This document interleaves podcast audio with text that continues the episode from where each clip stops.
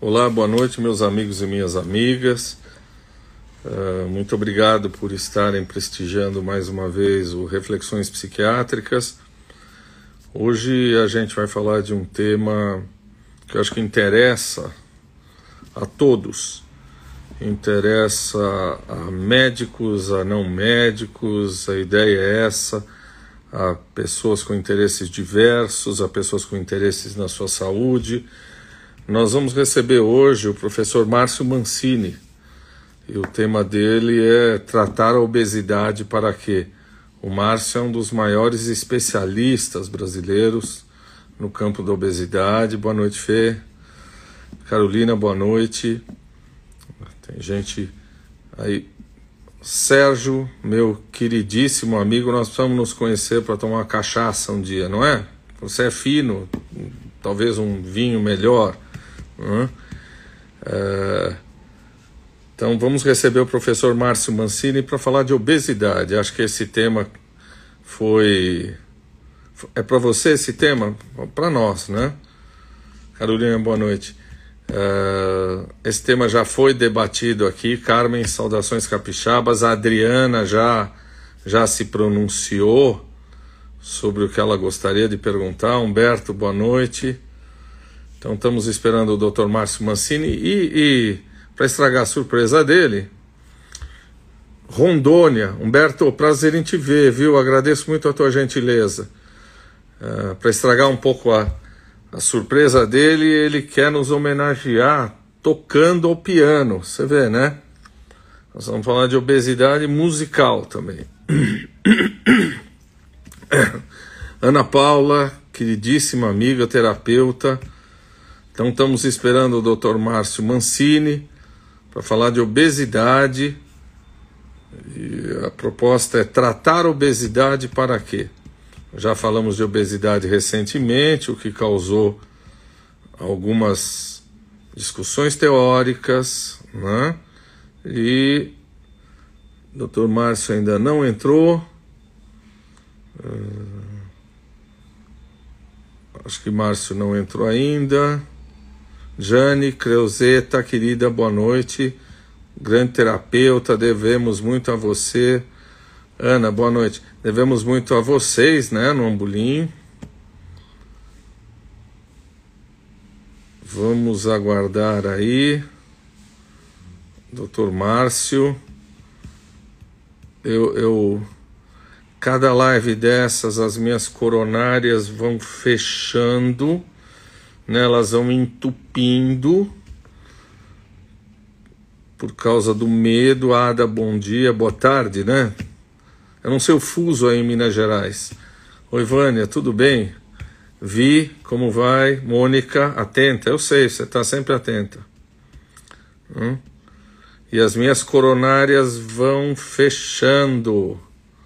Cadê o doutor Márcio? Peraí. Vamos ver se o Dr. Márcio Mancini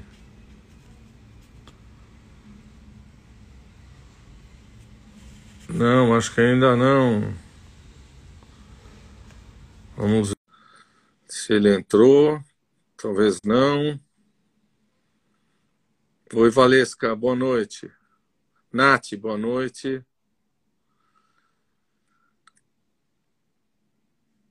Bom, a coronária descendente anterior já fechou.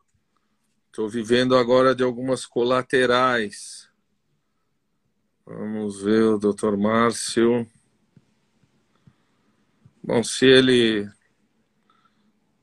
Se o Dr. Márcio não vier, não tocar piano, todos vocês estão pedindo em unanimidade que eu cante uns boleros. Aí eu vou entretê-los cantando boleros. Então, pelo amor de Deus, Márcio, entra logo. Cadê o doutor Márcio Mancini? Não está conseguindo participar? Como, meu amigo?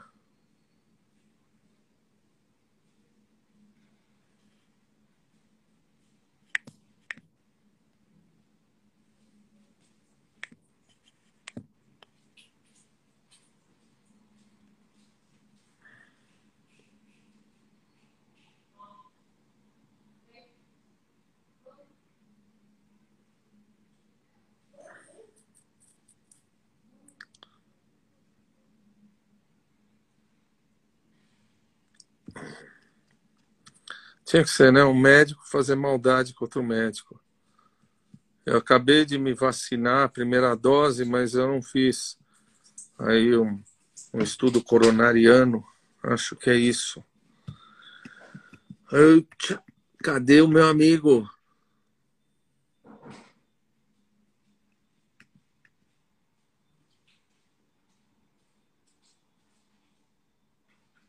Doutor Márcio é super, eu sei.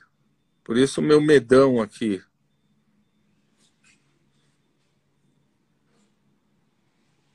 Márcio não entrou ainda? Grazi, oi.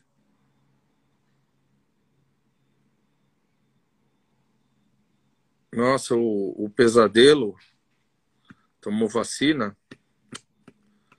Puxa vida, devia ser vacina de neurônio.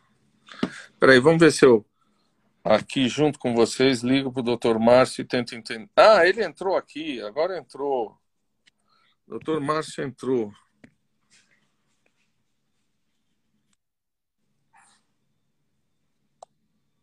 Vamos. Cadê, cadê? Cadê o doutor Márcio? Doutor Márcio.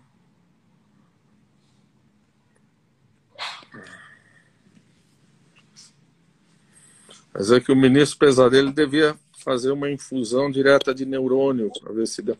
Pelo amor de Deus! Pelo amor de Deus. Tinha que ser um médico para me expor a esse teste coronariano que você está me expondo. Cadê a tua gravata borboleta, Taki? Ô, cara, eu, eu não sou tão fino quanto você. Cheguei correndo. Márcio, eu vou apresentar você como ele for. Você vai nos brindar alguma coisa aí e depois você vai falar um pouco da, do teu roteiro. Mas o professor é responsável pela unidade de obesidade, síndrome metabólica da disciplina de endocrinologia e metabologia do Hospital das Clínicas da Faculdade de Medicina da USP. Ele já foi duas vezes presidente da maior associação brasileira de estudos para obesidade, a ABESO. Fora outros títulos acadêmicos, pesquisas muito interessantes que me honra colaborar com uma, pelo menos. Duas. E você, e você veio aqui, em vez de falar de obesidade, para tocar piano.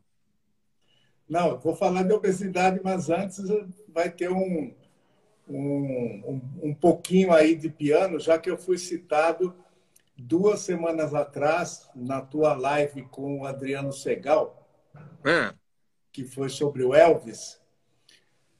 E foi comentado o fato do Elvis ter gravado algumas músicas que são músicas napolitanas e que ele acabou uh, fazendo clássicos, né? It's Now or Never, Surrender, hum. e, e, são clássicos, né?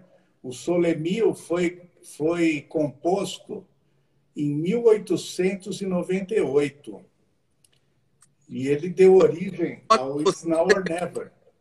Vira um pouquinho aí o celular, porque você está fora, você está com o rosto fora. Isso. Aí, ó, aí a Fê já botando a bandeira da Itália, a Lola com os olhos. Olha então, é, é, é, uma, é, é uma palhinha em homenagem ao Elvis, ao Adriano Segal, não é isso? Cinco minutinhos, depois a gente vai para a live de medicina. E a nossa querida Simone Leitão, essa assim, uma virtuose, né? Que a gente está homenageando só, não é? Vamos lá, que você vai tocar. Então, eu vou começar com uma, um pouquinho de It's Now or Never. É. E depois eu já passo para o Sole Mio, que é a música napolitana, né? Tá certo.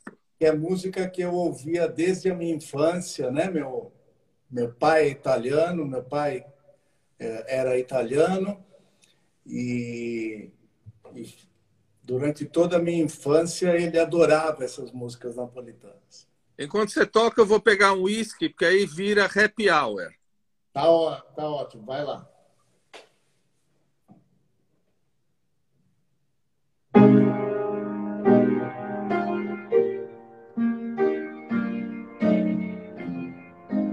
thank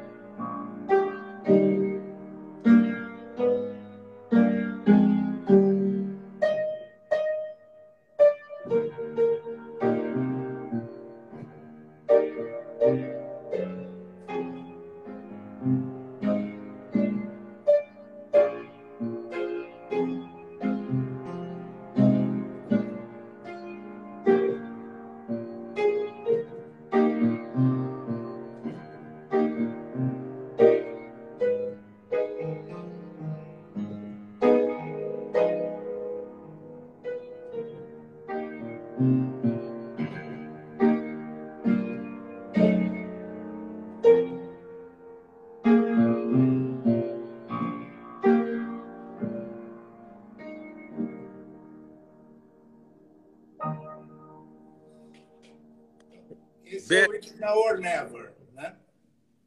E agora? Esse, aqui é o Solemio. Solemio. Eu recomendo fortemente que quem não conhece veja na internet a letra do Solemio, que é uma letra sublime de, de linda, uma poesia maravilhosa.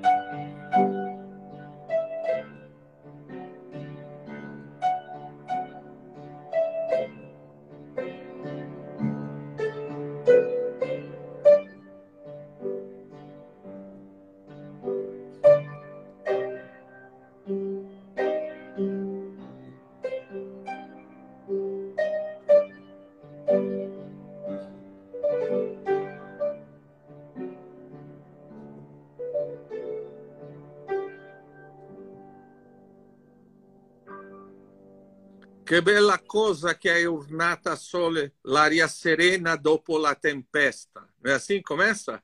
Sim. É? Não, mas esse é o Solemio. Esse é o. É... Eu. Sim, sim, sim. É assim que começa. Mas depois ele compara o rosto da amada com o meu sol, que é o É. Solemio, né? É, então ele fala que que, que, que, que, que o rosto da, da, da mulher que ele ama é, é o sol da vida dele, né? Então é uma letra muito bonita.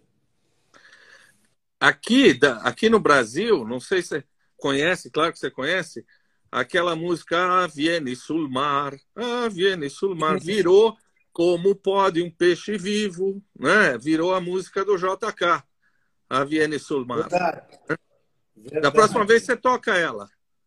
Da próxima vez eu, eu combino com você. Tá bom. Então eu vou emendar no Surrender, que é o Solemio, né? O Solemio ele foi composto em 1902. É. E o Surrender, deixa eu ver aqui na partitura, é, copyright 1960. Então foi uma inspiração para fazer o Surrender.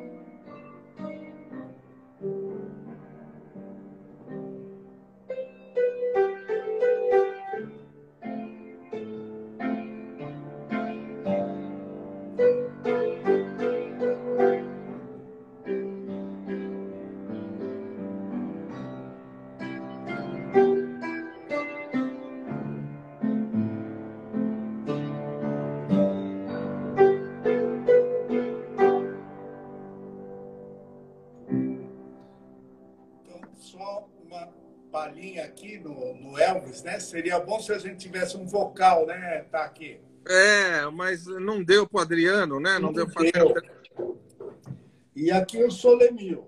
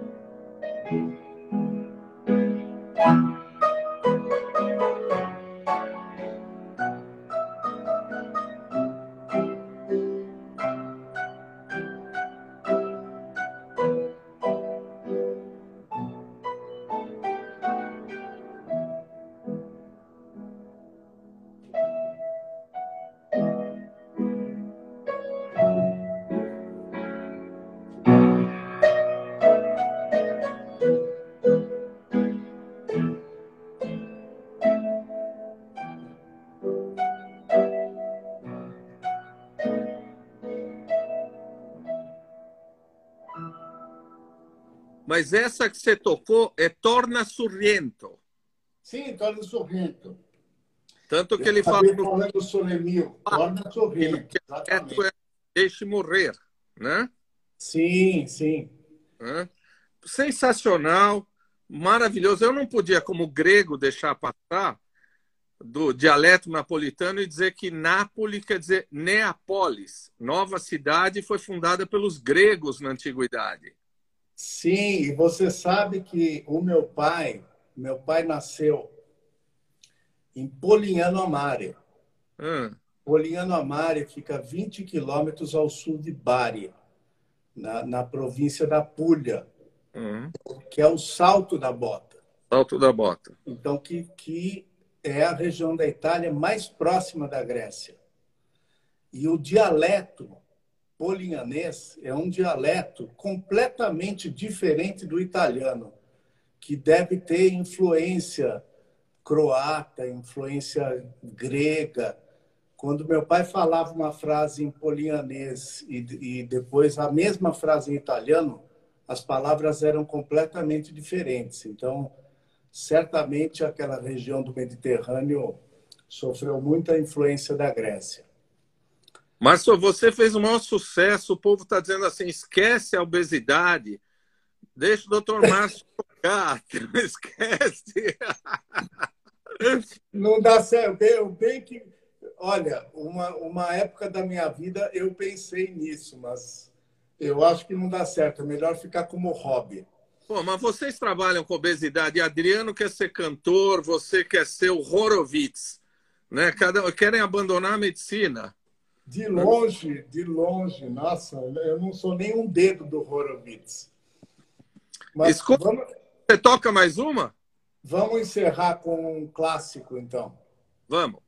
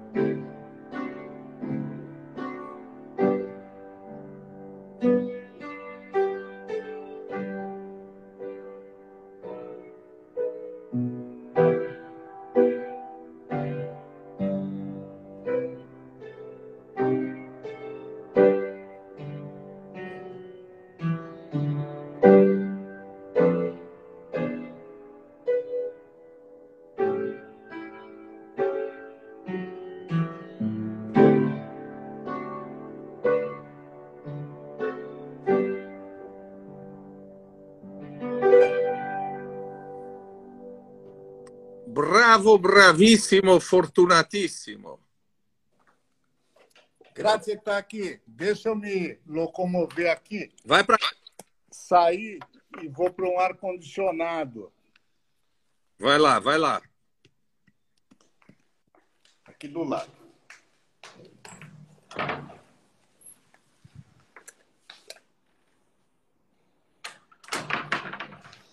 Eu tô com inveja de você. Eu deveria ter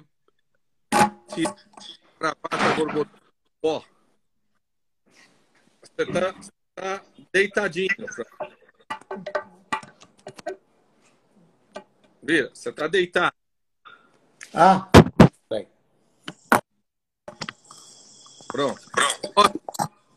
É, se você se importar, você tá todo bonitão e aqui os comentários ah, tá bom assim, deixa mais no canto, mais no canto aqui, porque eu tenho certeza que muita gente vai querer fazer perguntas a você sobre obesidade. Então, se a gente mantiver os comentários um pouquinho, é legal. Mas eu sugiro que você venha um pouquinho mais para cá, para não ficar coberto pelas perguntas. Isso. E levanta um pouco o vídeo. Eu quero ver essa sua cabeleira. Pronto. Ah, linda. Linda. Agora eu não estou com inveja. Hum.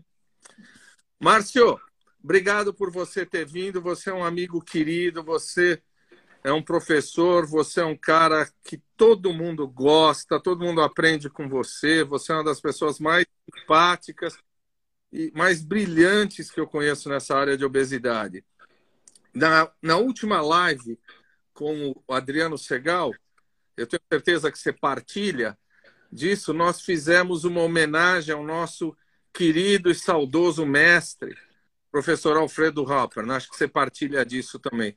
Você podia falar um pouquinho da sua trajetória médica dentro da obesidade, antes da gente começar a falar de obesidade? Sim.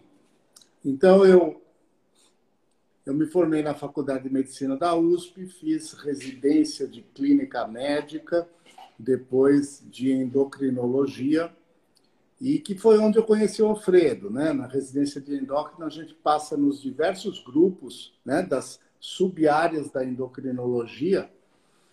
Então, no grupo de neuroendócrino com o professor Marcelo Bronstein, no grupo de endócrino geral da, da professora Adelaide, em grupo de doenças osteometabólicas e no segundo ano de residência, até hoje é assim, no grupo de obesidade. E assim, eu sempre me interessei por essa área e o Alfredo é uma pessoa extremamente cativante, né? É, é, foi uma pessoa extremamente cativante. É, né? É, para nós a memória está viva. É, ele parece que está vivo entre a gente. E aí eu lembro de um dia, existia um curso de especialização uh, um curso de especialização, que não era residência, era um estágio, né? Que as pessoas faziam esse curso durante um ano, tinham umas aulas na hora do almoço e, ao final do curso, eles podiam prestar a prova para o título de especialista em endocrinologia. E o Alfredo chegou para mim, era umas 10 horas da manhã, e falou assim: Márcio, uh, precisava que você desse uma aula no curso, né? Eu não vou poder estar presente, você pode dar essa aula para mim? Não, claro que eu dou, tal. Ele falou assim, então tá aqui a caixinha dos slides, né? É, eram slides ainda na época, né? Tá bom, Alfredo, quando que é a aula? Daqui a uma hora, ele falou assim, né? Esse é o, o espírito que o Alfredo sempre teve, né? Até nas coisas sérias ele mantinha um bom humor. E aí eu dei a aula, a turma gostou e de repente eu acabei ajudando o Alfredo em algumas aulas. A gente fez, acho que pelo menos, vou chutar umas 100 publicações juntos ao longo aí de 25 anos de, de uh, de parceria, né? E depois eu acabei, ele acabou me convidando para ocupar uma sala no consultório dele, que eu acabei ficando até 2009. 2009 foi quando o Bruno Halper terminou a residência. E aí coincidiu. Eu acabei precisando de mais horários, abri uma clínica sozinho e o Bruno acabou indo para o consultório do Alfredo na sala que eu que eu ocupava anteriormente, né? Mas mas mas assim, as histórias do Alfredo são fantásticas, né? Você não imagina os congressos que a gente participou, quantas risadas que a gente deu nesses né, nesse tempo todo. E, é, eu... é, um, é um ídolo para mim e assim, eu tenho muita honra de ser um, um discípulo do Alfredo. Uh, eu, eu também tenho muita honra e muita saudade do Alfredo. Quando eu comecei com psiquiatria, comecei com anorexia, bulimia, bipolar, etc. Mas anorexia, bulimia, aí um dia eu cheguei para ele e falei: meu mestrado tem obesidade. É aquele ele bate aqui e faz. Psiquiatra de obesidade, que você quer fazer de obesidade. Aí ele foi generoso, falou assim: vai lá em casa, eu já vou te ensinar tudo. Eu fui na casa dele algumas vezes porque ele me ensinou o beabá do Esse é um homem generoso que é o Pedro Halper. Né? Mas você tem uma carreira hoje brilhante em publicações. Vamos falar algumas coisas de publicações que eu sei. Mas eu já vou fazer a primeira pergunta bombástica, que sem essa, nada do que nós vamos conversar agora vale a pena falar. Obesidade é doença? Então, tá aqui. Eu deixei aqui atrás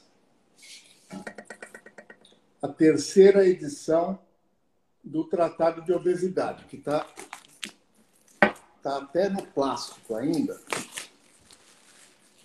Então, você, você acha que é, uma condição médica que merece deixa eu falar, não quero falar besteira, 113 capítulos num livro de 900 páginas, com 250 colaboradores, que é esse Tratado de Obesidade, né? Primeira edição 2010, segunda edição 2015, terceira edição 2021 acaba de sair do forno. Então, certamente obesidade é uma doença. Então não dá para. Obesidade. Sim. Como é que a gente faz a definição e o diagnóstico de obesidade? A Carla está perguntando. Então, a, a, definição mais simples é pelo índice de massa corpórea, mas o índice de massa corpórea, que é o peso dividido pela altura ao quadrado, Falando assim parece complicado, mas na calculadora você pega o peso, divide pela altura e divide pela altura de novo. Então, rapidamente você tem um número que, se ele for acima de 30, existe obesidade. Evidentemente, você pode ter um indivíduo muito musculoso ou é, com retenção de água, inchado, que pode apresentar um índice acima de 30, que não é gordura. Da mesma forma, você pode ter indivíduos, e isso não é raro, que tenham um índice de massa corpórea normal, mas tenham braços e pernas muito finos e uma gordura acumulada na região do abdômen, uma, uma barriga frequentemente que parece uma barriga gravídica, mas, mas que é com muita gordura no fígado, inclusive e que, apesar do índice de massa corpórea normal, é considerado com obesidade. Então, homem com é, circunferência abdominal acima de 94, mulher acima de 88, é, apresentam é, obesidade mesmo com índice de massa corpórea normal. Quer dizer, você está falando daquilo já antecipando, que é obesidade visceral. O cara é magrinho na perna, magrinho nos braços, e tem aquela barriga concentrada. Aquilo é perigoso. E que a, a esposa, é, muitas vezes paciente, tratando do excesso de peso, ela fala assim: ah, meu marido não tem obesidade.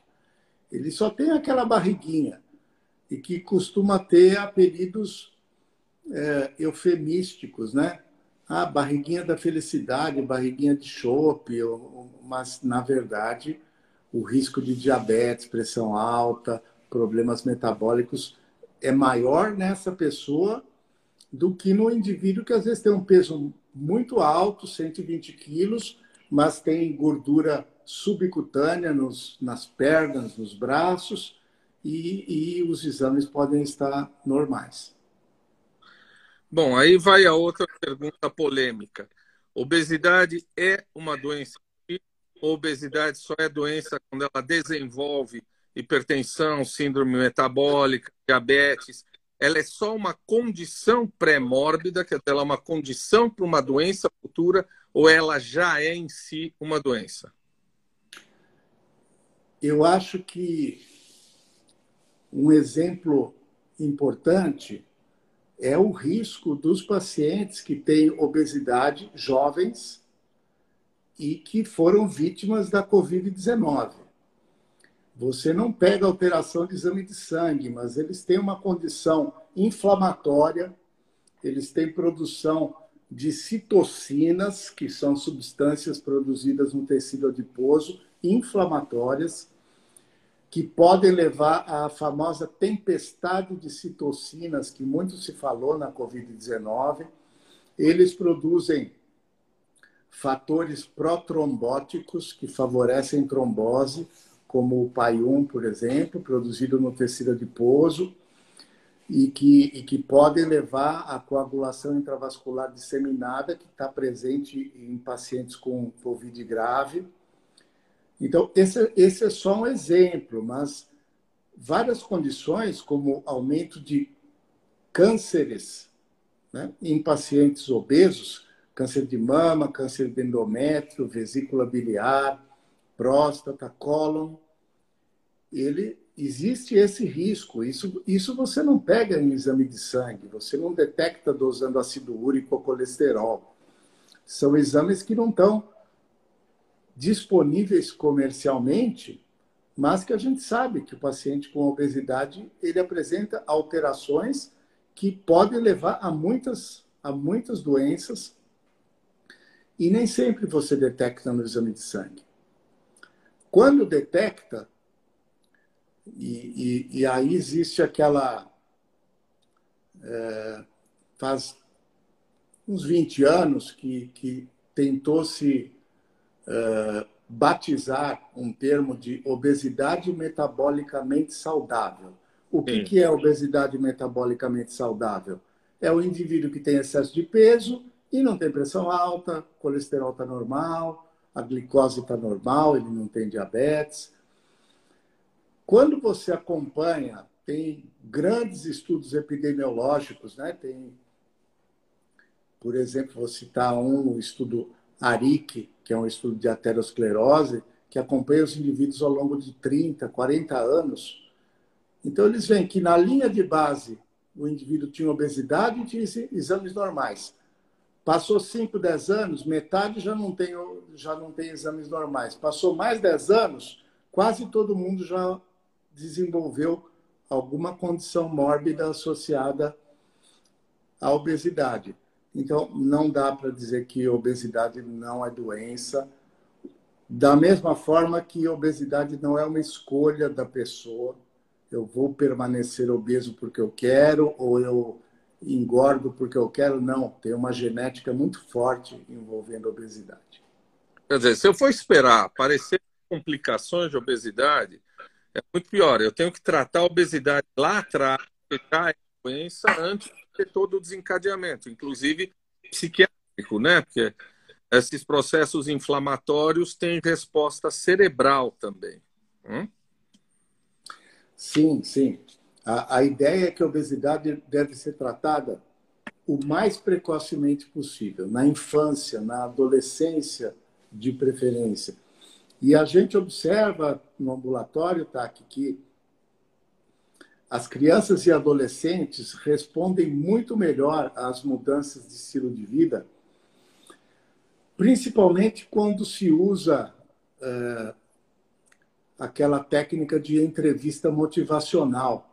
Né? Tá. Onde o nutricionista não diz para a criança assim: olha, você vai parar de tomar refrigerante. Ele diz: qual a chance que você acha que você tem de, em vez de tomar refrigerante todo dia, tomar só uma vez por semana?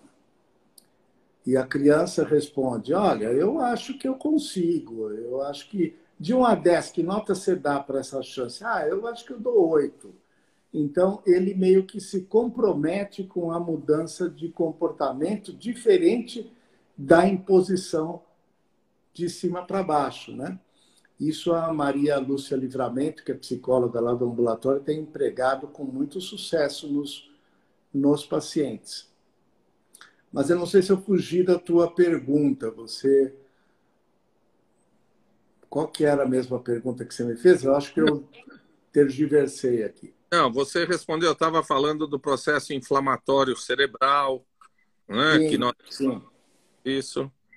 Sim, hum. tem, uma, tem uma tese da Cíntia Cercato, duas teses, na verdade, uma da Nídia Rory, geriatra, a outra do Emerson Marques, endócrino, que está em Santa Catarina hoje, que avaliou. Uh, a do Emerson foi uma tese que avaliou uh, função cerebral medida através de ressonância magnética funcional em pacientes antes e depois da cirurgia bariátrica. E eles notaram que os pacientes com obesidade tinham alterações precoces que estavam presentes em pacientes com doença de Alzheimer. Sim. A outra tese da Nídia, ela avaliou pacientes com disfunção cognitiva leve e obesidade, submeteu os pacientes a uma dieta por seis meses, levando a perda de peso, e mostrou melhora da disfunção cognitiva leve.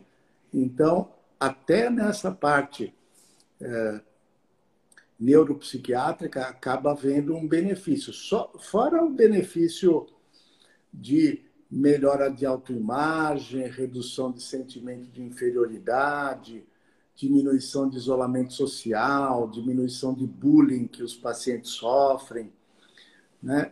a, a própria mobilidade dos pacientes que é comprometida. Então, é, a qualidade de vida melhora muito nos pacientes depois da perda de peso.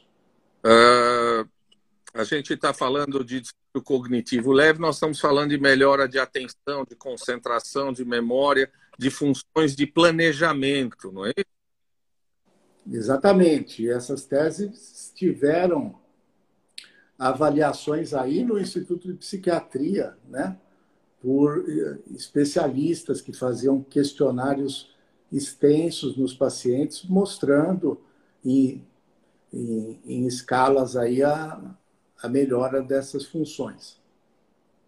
Existem estudos americanos, os caras com medo de fazer cirurgia bariátrica em transtorno bipolar, e a hora que fazem, os pacientes emagrecem, bipolares obesos, piora, não piora a doença, muito pelo contrário, melhora muito o bipolar. Quer dizer, você está tirando um fator inflamatório.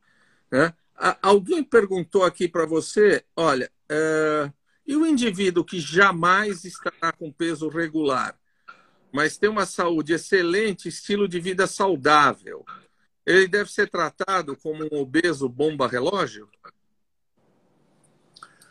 Não, não, não deve. Tem estudos que mostram que pacientes com obesidade, né? E aí eu, eu gosto de usar essa linguagem person first, né? Então, não fala paciente obeso, paciente com obesidade, da mesma forma que a gente não fala paciente com paciente esquizofrênico, paciente que sofre de esquizofrenia. Então, pacientes com obesidade que têm uma alimentação mais saudável e que, e que têm um estilo de vida ativo, eh, eles têm um risco menor, mas ainda assim eles têm um risco que é maior do que das pessoas de peso normal. Obesidade, Márcio, é um problema mundial, é um problema no Brasil, é um problema na infância e adolescência. Conta um pouquinho aí como é que está essa história de epidemiologia de obesidade. Obesidade é um problema mundial. Então, a gente teve no Brasil a chamada transição nutricional, que é quando os pacientes é, desnutridos, né, que eram muito numerosos há 50 anos atrás e, e hoje muito menos, passaram a ter acesso a alimentos com maior valor calórico. Então, O Brasil ele tem inquéritos epidemiológicos muito bem realizados desde a década de 70. Os últimos são a Pesquisa Nacional de Saúde de 2013 e de 2019.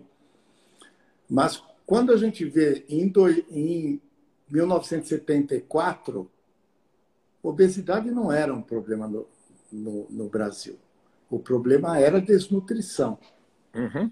E à medida que foram feitos outros inquéritos, esses inquéritos são inquéritos onde, onde mais de 10 mil pessoas no Brasil, distribuídas em zona rural e urbana em todos os estados, são pesadas, medidas e, e, e feito uma série de, de questionários, diferente do Vigitel, que o Vigitel é um, é um inquérito telefônico, né? o Vigitel. Eles ligam para a pessoa só nas capitais e perguntam qual o seu peso, qual a sua altura. O, o Vigitel sempre subestima obesidade, porque a, a pessoa instintivamente ela informa o peso 2 quilos a menos, a altura 2 centímetros a mais, diferente uhum. da Pesquisa Nacional de Saúde. Mas hoje, a última pesquisa foi divulgada há poucas semanas, a PNS 2019, e ela indica que 60% da população adulta brasileira apresenta excesso de peso e 25% apresenta obesidade. Tá. Nos, nos, Estados Unidos, eh, obesidade é quase 40%. Então, a gente está marchando a, a, passos largos para compartilhar dos números dos, dos norte-americanos. Duas perguntas que fizeram aqui. A Fernanda Papa está dizendo o seguinte: é, mesmo com obeso saudável, sobrepeso vai impactar articulações também, não vai? Sim, tem a questão metabólica e tem uma questão que depende do, do peso mesmo, é uma questão uh, uh, que depende da quantidade de gordura. Então, que doenças são essas? Então, a apneia do sono. A apneia do sono depende de depósito de gordura na região da orofaringe, que acaba fazendo com que durante o sono é, acaba, acaba havendo um colabamento da via aérea. Né? Então, a... Fechamento, né? Um fechamento. Um fechamento. A faringe, a faringe, durante a inspiração, ela tende a contrair. Durante a expiração, ela tende a dilatar. Quando acumula gordura e ela está mais fechadinha, ela colaba, efeito ventosa, o indivíduo para de passar oxigênio. Né? A outra é a osteoartrose, então pressão na articulação da coluna, do quadril, do joelho, isso acaba sendo, muitas vezes, contraindicação para determinados tipos de atividade física. Isso acaba trazendo problema quando o paciente vai pôr uma prótese de quadril. Que o ortopedista encaminha para a gente e fala: olha, ele tem 160 quilos, ele tem que perder 50 quilos para fazer a cirurgia da prótese de quadril, porque senão ele vai perder a cirurgia depois. Até para cirurgia bariátrica, muitas vezes o paciente tem que perder peso clinicamente, ou em ambulatório, ou mesmo internado, para conseguir fazer a cirurgia, porque acima de um determinado peso, o peso é muito. o risco é muito elevado. A Tereza está algo que é do, do objeto de estudo seu, meu e do Adriano Segal, que está aí, pelo jeito, ele estava fazendo uma turnê em Nashville mas teve a possibilidade de vir assistir a gente aqui. Adriano Elvis está vendo a gente aqui. A compulsão alimentar pode levar à obesidade? Eu diria que sim.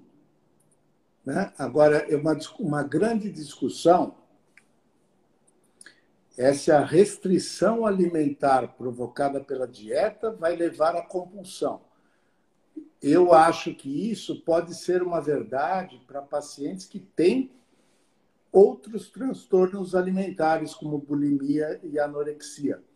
Mas o paciente com obesidade, ele já tem uma compulsão inata. Eu ouço algumas pessoas dizendo assim: é, diga não às dietas, a dieta vai levar à obesidade. O, o, obeso ele já tem uma compulsão que é biológica, que vem da, da própria genética dele. Então, a fome do obeso, ela grita. Né? Quando eu ouço, escute sua fome, isso pode valer para pessoas com peso normal, mas assim, o, o, obeso ele já tem uma fome que, que grita e que ele já tem compulsão. Então, a maioria dos pacientes submetidos à cirurgia bariátrica tem transtorno de compulsão alimentar. Uhum. E a cirurgia e muitos medicamentos usados no tratamento levam levam à melhora da compulsão. Eu fico feliz porque você concorda com algo que a gente nunca discutiu, que em anorexia e bulimia está claro que se você fizer restrição, você tem compulsão. Mas em pacientes com compulsão alimentar, nem sempre fazer restrição é o desencadeante da compulsão. Às vezes você orienta para fazer restrição, o paciente não faz, mas a compulsão continua. Vamos perguntar um pouquinho o que causa isso. É verdade que cachorro de gordo é mais gordo que cachorro de magro?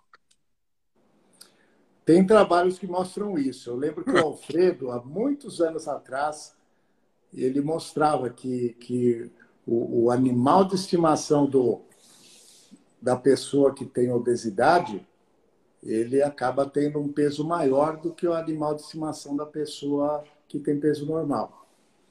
É, e, Pela oferta. É, é, fácil de, de imaginar, né? Então, a, a mesma, o mesmo prazer e recompensa que o indivíduo com obesidade tem é, ao ingerir algo que lhe dá prazer, ele acaba também oferecendo para o pet. Uhum. Obesidade na infância aqui no Brasil é um problema para a gente agora, Márcio? Então, vem aumentando, TAC. O problema é que quando o indivíduo tem obesidade na infância, entra na adolescência com obesidade, a chance dele ser um adulto com obesidade é muito grande. Por isso que a intervenção tem que ser precoce, por isso que tem que se desmistificar o tratamento da obesidade você viu que no Enem, o tema da redação, não é? O estigma da doença mental, do próprio tratamento, né? do hum. tratamento psiquiátrico. A obesidade compartilha da mesma coisa, né? Então, existe um estigma que cerca tudo em relação à obesidade. Ele cerca o paciente, que é visto como um paciente com falha de caráter e não como uma, com uma suscetibilidade biológica para ganhar peso, com um ambiente muitas vezes compartilhado por pessoas com peso normal e até por magros, eh, pessoas que têm eh, magreza constitucional. Né? Eh, o tratamento da obesidade também durante muitos anos o tratamento não era um tratamento perfeito, né? É, os remédios anorexígenos, derivados da anfetamina, no que pese alguns ainda estarem disponíveis nos Estados Unidos, né? A fentermina é o remédio mais vendido. Mas me chamou a atenção que, que na live que você fez com o Adriano, eu lembro de um comentário que você fez. Você falou assim: ah, o Elvis Presley, o Elvis Presley morreu por complicações de remédios para emagrecer. Então, assim, sem perceber, às vezes a gente acaba colocando de uma maneira que parece que o tratamento da obesidade está fadado a complicações, né? Eu costumo dizer que uma medicação que vai ser aprovada para ela já entra no mercado, aquela de, de, de desenho de quadrinhos, né? como se ela. Eh, a pergunta é assim: que mal será que esse remédio faz? Porque remédio para tratar a obesidade costuma não, não prestar. E isso está mudando né? ao, longo do, ao longo do tempo. É, tem remédios para a obesidade hoje que reduzem infarto, reduzem risco cardiovascular, são seguros para tratamento a longo prazo. Então, eu acho que a tendência é essa: é remédios cada vez mais eficazes que podem até substituir cirurgia bariátrica em pacientes com IMC não muito elevado. Eu acho que com o tempo a cirurgia vai ficar reservada a pacientes cada vez com IMC mais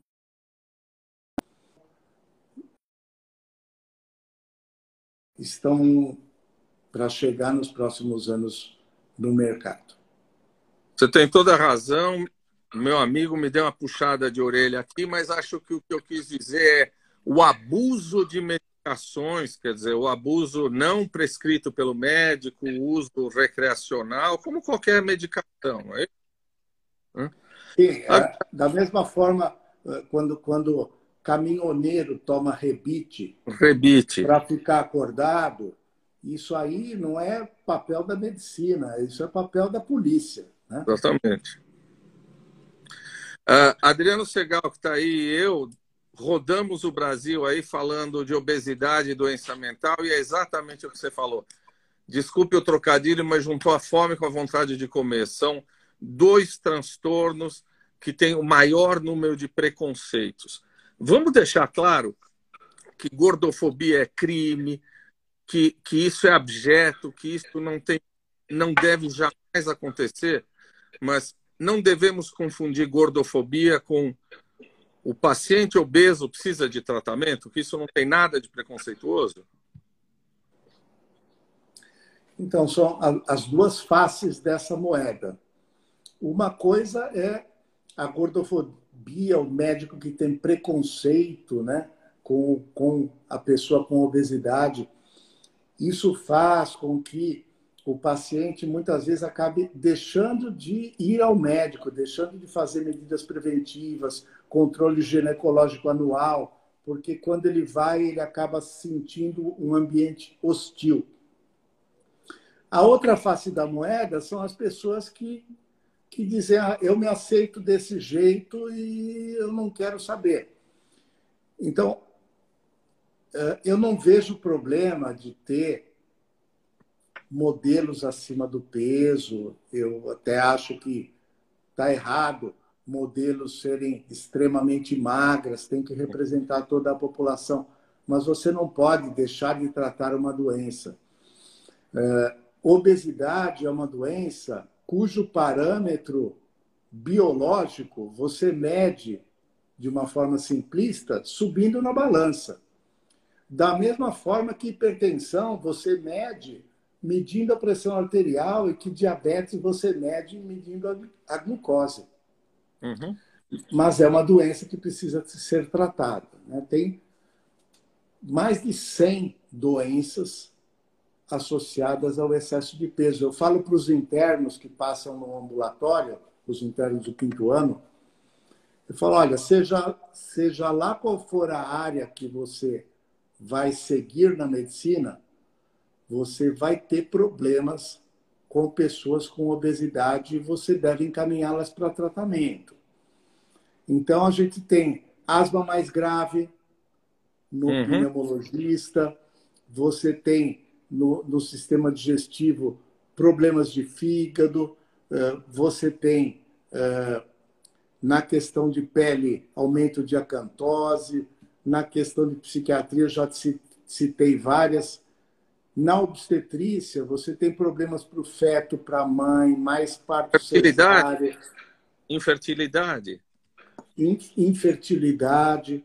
E, e, então, assim, é importante tratar a obesidade porque nem sempre os problemas são aparentes, eles aparecem com o tempo.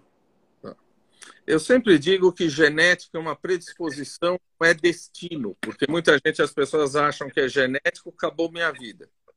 se eu tenho uma mãe obesa, um pai com obesidade, a minha genética me predispõe a ter obesidade? Sim, predispõe. Muitas vezes a gente tem pacientes que você vê, a, pan, a mãe operou o estômago, o pai também fez cirurgia bariátrica, e, e tem dois irmãos, todos com excesso de peso. Então, isso é, é algo que não é incomum. Mas não é para você dizer, eu estou fadado a ter obesidade o resto da minha vida. A obesidade tem tratamento com medicações cada vez mais eficazes, nos casos muito graves, até mesmo cirurgia bariátrica. Isso pode mudar uh, a, a, vida do indivíduo. Uh, antes de passar para a cirurgia bariátrica, ainda persiste a ideia de que os tratamentos para obesidade são muito pouco eficientes? Olha, tratamento com mudança de estilo de vida. Né? Então, dieta, atividade física, se não quiser chamar de dieta, pode falar um programa alimentar, mas algo baseado em mudança de alimentação e aumento hum. de atividade física. Qual é a chance do indivíduo ter sucesso? 1 em 20. 1 em 20. 19 não terão sucesso. Então, as diretrizes americanas de tratamento de obesidade recomendam que na primeira consulta o médico já indique uma medicação para auxiliar na mudança de estilo de vida. Da mesma forma que se faz hoje para hipertensão, para diabetes, para colesterol, ninguém mais fala, olha, reduz a gordura, vamos fazer um exame daqui a três meses para ver o seu colesterol. Não, ele recebe uma estatina na primeira consulta. Para hipertensão, a mesma coisa. Para diabetes, a mesma coisa. E para obesidade, a mesma coisa também. Então, os remédios, TAC, eles melhoram o quadro do paciente. O objetivo do tratamento não é atingir um peso normal, é perder 10% do peso, que já melhora significativamente a saúde da pessoa. Então, é importante esclarecer isso na primeira consulta do paciente. Falar, olha, você está com 90 quilos, o objetivo não é você chegar a 70 quilos. Se você for de 90 para 80, já vai melhorar muito a sua gordura no fígado, o seu nível de glicose. E isso leva. Algumas medicações mostraram aumento de expectativa de vida, inclusive. É, é fantástico você dizer isso, porque a gente tem que deixar claro que transformar um paciente com obesidade num paciente magrinho é um, é um objetivo estético, não é um objetivo médico, não é? Sim. Uh, essa questão da estética, eu, eu não vejo o, pessoas que procuram o consultório com objetivo estético, eu, eu acho válido da mesma forma, sabe? Isso está levando a algum tipo de sofrimento mesmo que um sofrimento psicológico. Uh, nem sempre, algumas vezes a gente consegue, com o tratamento, principalmente com a cirurgia, chegar a um peso normal. Né? Então, uh, tem, tem vários pacientes né, que pesavam mais de 100 quilos e perderam 50% do peso e foram para um peso normal depois da cirurgia bariátrica, com medicamento, dependendo do paciente, se consegue também, mas é importante deixar esse esclarecimento para o paciente, que muitas vezes vem com uma expectativa muito fora da realidade, e isso pode levar a um abandono de tratamento, porque ele acha que o tratamento está sendo ineficaz, porque ele perdeu, por exemplo, 15 quilos e ele queria perder mais 5. Uhum.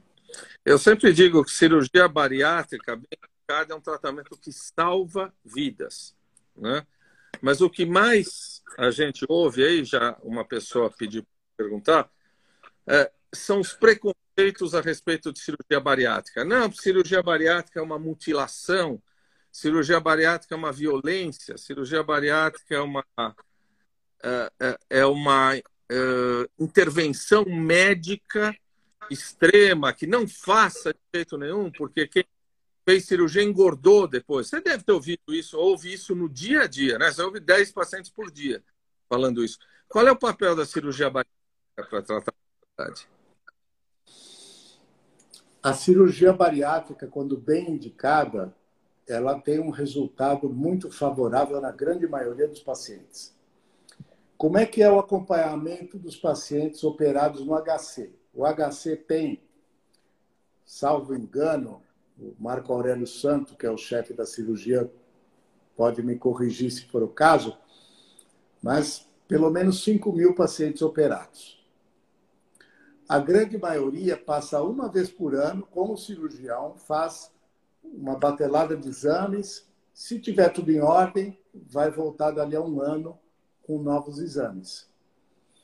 Quem que vem para o ambulatório da endócrino? O paciente que deixou de ser diabético e voltou a ter diabetes, o paciente que recuperou a maior parte do peso perdido, o paciente que perdeu massa óssea e está com osteoporose, a mulher em idade fértil que está com anemia de difícil tratamento. Então, a gente só recebe paciente complicado depois de cirurgia bariátrica. Mas para a maioria dos pacientes, a cirurgia é muito boa. Eu sinto, Taki, que o, que o paciente tem uma ideia, uma ideia fantasiosa de que, assim, ah, se eu fizer a cirurgia, eu vou continuar com a minha vontade de comer e eu vou ter uma restrição e não vou conseguir comer. E isso vai levar a um sofrimento muito grande. Mas tem tantas mudanças internas de mudança de hormônios, mudança de sais biliares, microbiota intestinal, que, que fazem com que o indivíduo tenha uma saciedade muito mais precoce, consiga ter uma alimentação que leve à perda de peso e, e não tenha essa, esse sofrimento depois de operar. Ao contrário, ele acaba tendo uma perda muito facilitada. Depois de poucos meses, ele perdeu 20, 30 quilos, e depois de um ano, um ano e meio, ele chega num nadir, né? num peso mínimo aí, que pode ser o peso ideal, pode ser um peso ainda um pouco acima do ideal, mas a saúde melhora muito. Acho que nós, psiquiatras, psicólogos, convivemos muitas vezes com aquela expectativa de que quando eu fizer a cirurgia bariátrica, eu vou ficar o cara mais gostoso do mundo, mais lindo, vou ganhar dinheiro, vou fazer sucesso, vou arrumar todas as namoradas. Aí você tem que explicar para o cara que cirurgia bariátrica não é sinônimo de sucesso na vida, né? Você não vai virar um popstar. Não é isso? As expectativas também não são frustrantes em muitos pacientes? Sim, e você deve receber muito paciente, porque eu no ambulatório não tenho números disso, mas a gente vê muitas separações depois de cirurgia bariátrica, né? A pessoa que era é, sofria bullying do próprio cônjuge ao longo de muitos anos, que depois, de repente, se vê com uma silhueta mais bonita, mais atraente, e quando vê, tem um divórcio ali depois da cirurgia bariátrica. Né? Isso, isso não é raro, mas é importante uh, abrir os olhos para essa expectativa irreal, né? de que a pessoa vai virar um, um astro de cinema aí depois da cirurgia bariátrica. Não, não é assim. O importante é a saúde. Se isso acontecer, melhor, mas não pode ter essa expectativa irreal. É, acho que o exemplo que você deu é sensacional, é uma melhora da autoestima. Né? Eu tinha uma autoestima no chão, agora eu me sinto melhor, e aí eu consigo pensar em outras possibilidades existenciais. É diferente de virar bonitão e cantor feito o nosso amigo Adriano Segal, né? Ninguém vai ficar bonitão com ele, não é isso? Muitos pacientes, eles falam que os relacionamentos no próprio trabalho mudaram, né? que agora as relações de amizade aumentaram depois que perderam peso isso mostra o quanto a obesidade ainda carrega um estigma importante. Tem paciente, tá, que que faz um tratamento, perde peso, está perdendo peso, perdeu 10, 15 quilos, e é questionado pelo colega de trabalho. Ah, o que, que você fez? Não, eu estou fazendo dieta, passo na nutricionista, estou com personal, fazendo atividade física e estou tomando um remédio. E o colega responde assim: não, mas aí não vale. Aí não vale, tem que perder na marra. Na né? marra. E tratamento para obesidade é um tratamento para a vida toda? Para a maioria das pessoas, sim. Eu, eu costumo dizer que se o problema é crônico, então, desde a infância, adolescência, são anos e anos de tratamentos, o tratamento para a vida toda. Às vezes você tem uh, coisas pontuais, do tipo uma mulher que sempre manteve o peso, mas aí na gravidez ganhou 20 quilos. Então, pode ser que nessa pessoa você faça um tratamento, ela reduz o peso e você consiga depois retirar a medicação e manter com um controle com o nutricionista. Mas para a maioria das pessoas é para a vida toda. Mas algumas pessoas que engordam, que uh, ter obesidade depois da gravidez também muitas vezes precisa tratar o resto da vida também, não é? A gravidez sim, pode ser... Sim, sim, sem dúvida. E frequentemente, essas que engordam muito na primeira gravidez não voltam para o peso original, engravidam de novo, engordam muito, então vai sendo uma escadinha assim de ascensão de peso. Então aí é melhor manter um tratamento a longo prazo. É Você... melhor o efeito sanfona, hum. o efeito sanfona nada mais é do que tratamento seguido de abandono de tratamento. O efeito hum. sanfona ele existe para hipertensão, se você interromper o remédio da pressão, para diabetes, se você interromper o remédio para diabetes. É aquilo que eu falei agora há pouco, de que o parâmetro biológico do tratamento da hipertensão é medir a pressão, do diabetes é medir a glicemia, da obesidade é medir o peso ou a gordura na bioimpedância, mas se você interrompe o tratamento, a condição de saúde volta.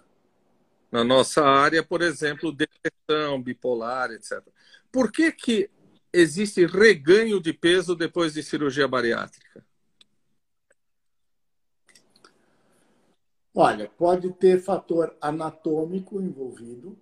Então, a gente sempre avalia a anatomia do trato gastrointestinal, como é que está o, o pequeno estômago, as anastomoses com o intestino, para ver se está tudo certinho. Às vezes precisa fazer uma correção da cirurgia.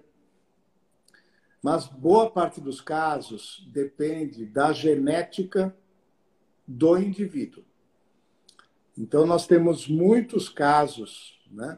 Olha, desses, vamos dizer, 5 mil operados, a gente deve ter uns 80 casos no ambulatório de recuperação grande de peso depois da cirurgia. Boa parte deles eram pacientes que pesavam muito, muito, eu estou dizendo, 200 quilos, 250 quilos.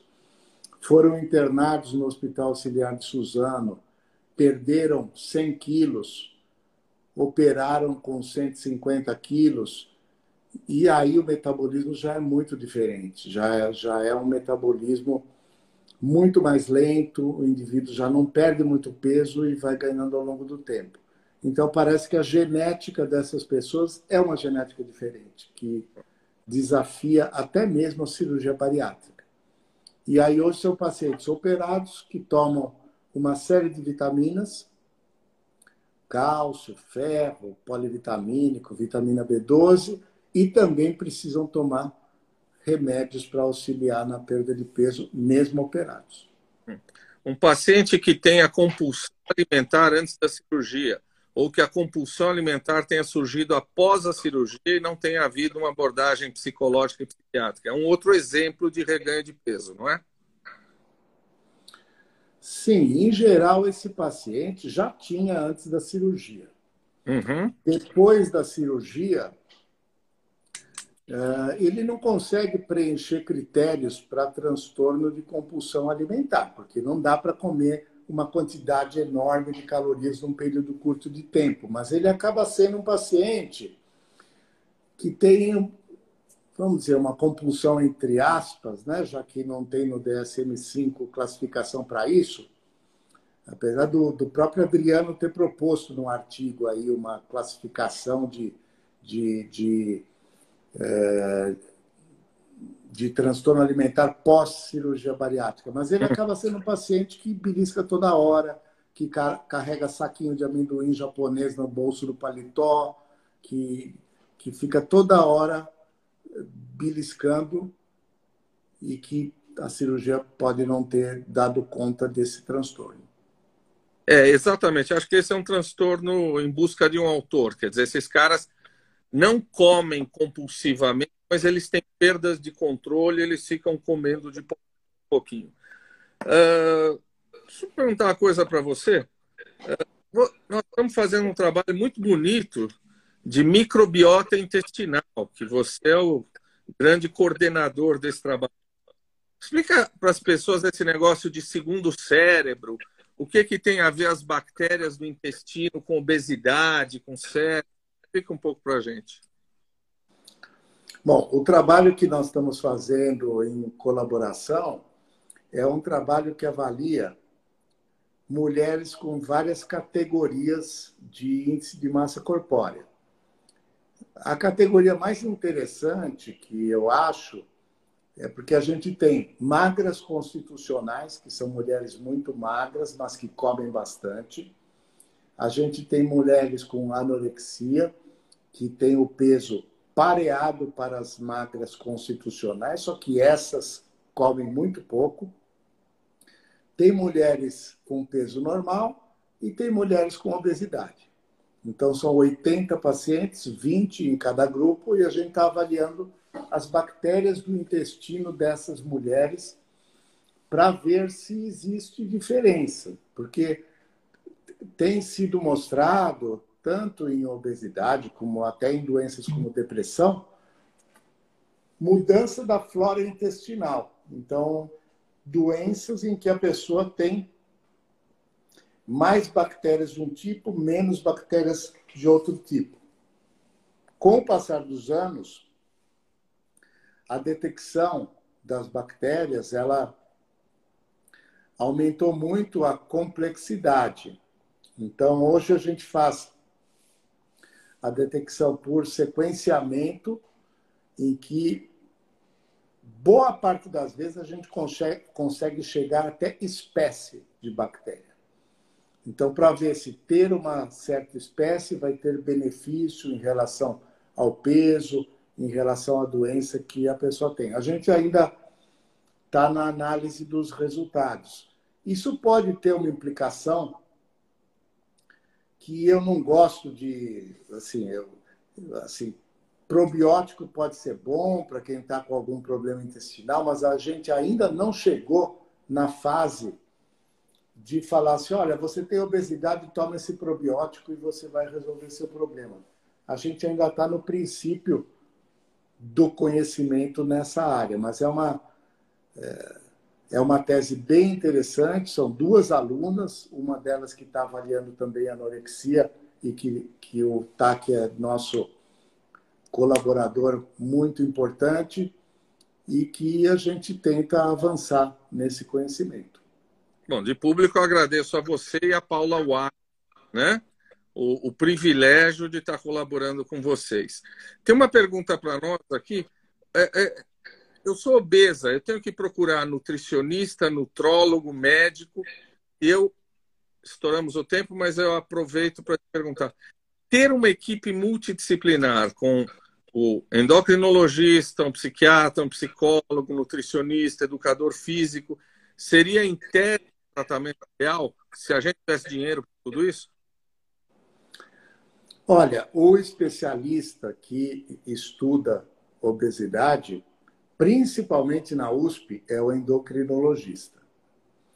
O nutrólogo ele passa num estágio de um mês no nosso ambulatório para aprender um pouco sobre tratamento de obesidade. É, então, eu diria que o ideal é você ter um endocrinologista, de preferência um que trabalhe junto com um nutricionista.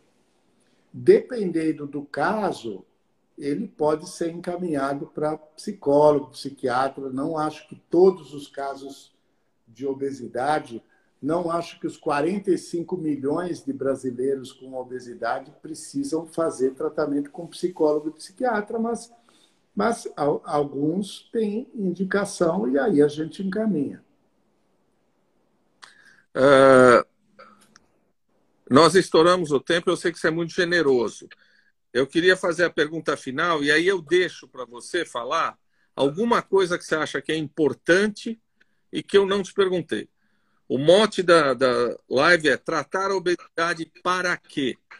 Você podia falar um pouquinho disso para fechar e, e, e Fala alguma coisa que eu, aqui, o seu entrevistador, esqueceu de te perguntar.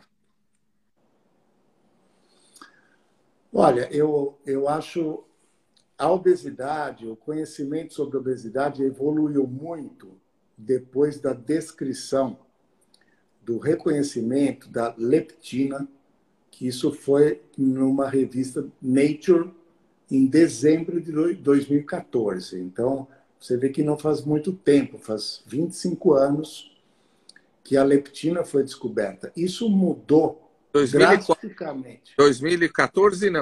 2014 não. 2000, 1900 e leptina, ah, não é? Dois... Desculpa, uh, 1994. 1994. Faz 25 anos.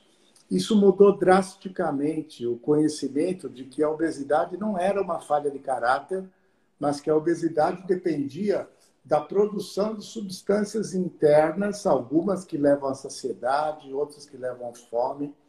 A grelina foi identificada no ano 2000, e aí veio outras substâncias, entre elas o GLP-1, produzido no intestino, que levou a várias medicações que tem no mercado, tanto para diabetes como para obesidade. Então, abriu um campo muito grande de pesquisa, tanto para entender o porquê que a obesidade se desenvolve, como para desenvolver novas medicações que podem ajudar no tratamento da obesidade.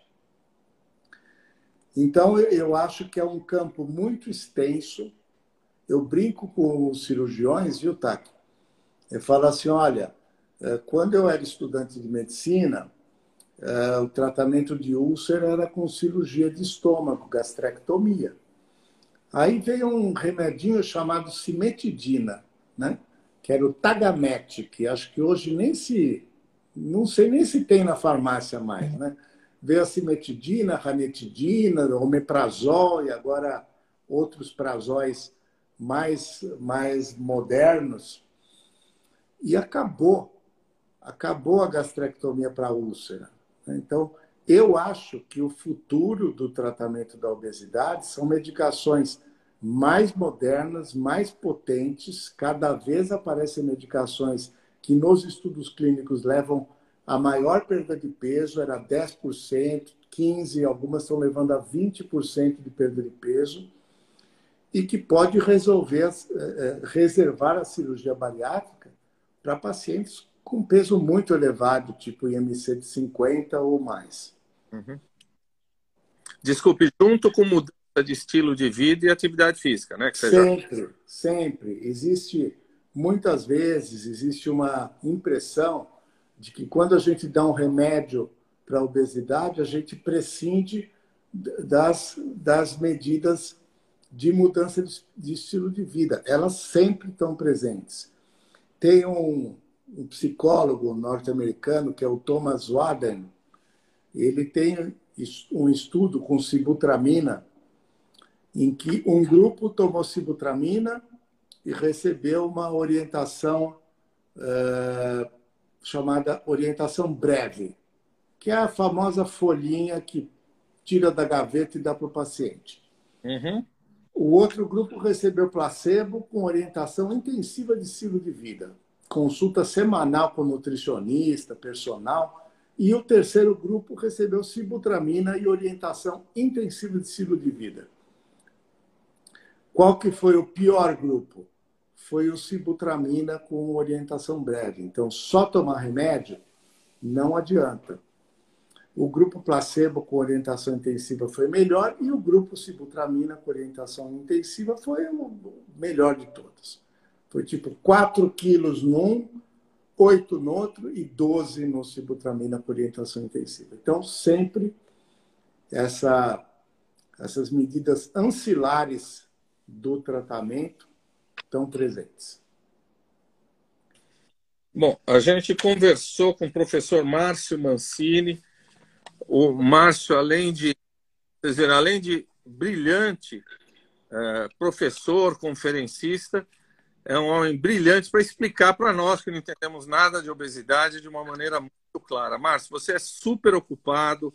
Eu te agradeço demais ter oferecido essa gentileza, essa generosidade e espero continuar contribuindo com alguma coisa que você possa me oferecer de vez em quando, tá? Um, ó, e mais ainda, você virou o, o, assim, o artista oficial da Happy Hour aqui, do, do, do, do Reflexões Psiquiátricas. Ok, tô, tá aqui. Obrigado pelo convite, estou à disposição. Essa menina linda aqui é a Maria, que acabou de ter aula de piano logo antes da nossa live, que também toca. A Maria Edna, minha mulher, ela é saxofonista. Então, um dia a gente pode fazer um ensemble aqui, todo mundo. Eu dei uma risada agora porque o meu pequeno de 12 apareceu querendo saber quem é que estava falando, quem é que estava tocando desse jeito. Então a gente junta e forma uma banda e chama o Adriano para cantar, Isso. né? Isso. Vamos lá. Márcio, beijo para você. Obrigado, meu irmão. Muito obrigado, viu? Beijo, um abraço para todos. Tchau, tchau. Tchau, tchau.